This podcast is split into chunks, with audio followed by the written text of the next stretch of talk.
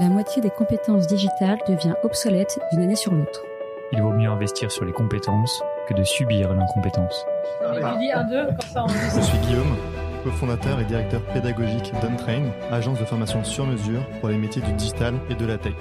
Avec l'Avant-Garde, on vous propose de rencontrer nos traîneurs, ceux qui font le succès de nos formations, ceux qui ont un temps d'avance.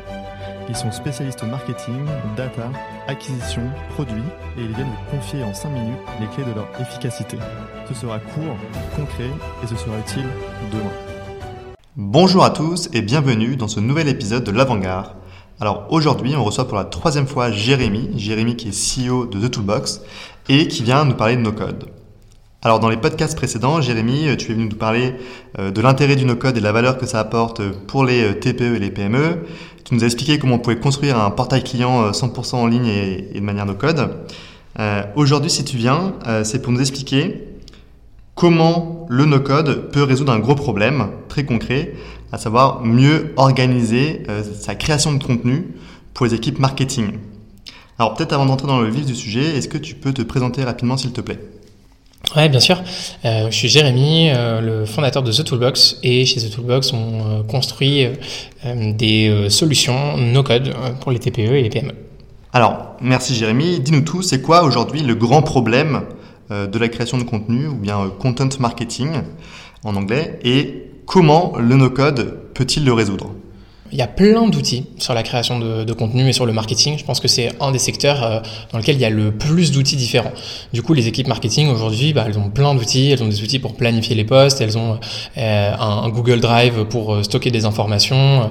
Elles vont avoir leur, en plus leurs outils de, de, de paid si c'est pas géré par une agence. Enfin bref, il y a énormément de choses à gérer et d'outils à prendre en main. Souvent, cette information, elle est pas centralisée et elle est pas forcément gérée de façon collaborative non plus euh, ce qui fait que, en fait, pour produire beaucoup de contenu ou avoir une stratégie de, marketing euh, forte, euh, ben, il faut soit prendre beaucoup de prestataires externes, soit engager des grosses équipes. Et moi, je suis assez convaincu que, en fait, on peut plus facilement faire participer des gens dans la boîte.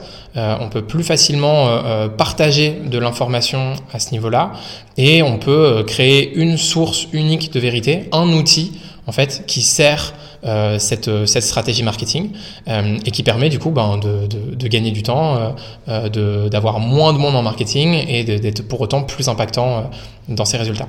alors du coup on est tous curieux, c'est quoi cette source de vérité unique? C'est quel outil? Moi je recommanderais comme ça de le faire sur Notion parce que c'est un outil qui s'y prête euh, particulièrement bien, sur lequel on peut à la fois euh, faire de la prise de notes, à la fois faire de la gestion de projet, à la fois aussi faire quelques automatisations euh, si on a besoin de se connecter soit à des comptes de réseaux sociaux, soit à d'autres outils, et qui aussi est très collaboratif et en fait peut servir à d'autres cas d'usage pour d'autres personnes de la boîte. Donc ça veut dire qu'en fait, si on utilise Notion dans la boîte, le fait de l'utiliser aussi pour le marketing, bah, ça peut permettre d'inclure tout le monde dans euh, cette stratégie de, de, contenu. Alors concrètement, ça fonctionne comment Notion? Notion, euh, c'est un peu un mélange entre euh, un web builder, donc en fait un, comme un créateur de site web, et une, espèce de d'Excel et à la fois une espèce de, de Wikipédia. En fait, pour dire, ça remplace un peu un Word, un Excel et à la fois un Drive c'est la possibilité de, créer des pages sur lesquelles on peut prendre des notes, mais aussi de créer des bases de données ou des tableaux dans lesquels on peut stocker des données, euh, et euh, aussi du coup d'organiser toute cette donnée sous forme de pages qu'on peut mettre dans des pages. Euh, et du coup, c'est un, outil qui permet de très très bien gérer la connaissance, mais aussi de créer ses propres outils de gestion de projet ou de gestion de la connaissance, de gestion des tâches ou du contenu. Alors, pour rappel, hein, chez Toolbox, vous accompagnez des clients dans la mise en place euh, d'outils no-code euh, pour gagner en efficacité opérationnelle. Sur ce sujet de la création de contenu, est-ce que tu as des exemples concrets à nous partager? Ouais, alors quand on travaille sur cette problématique-là, c'est souvent avec euh, des équipes marketing déjà en place.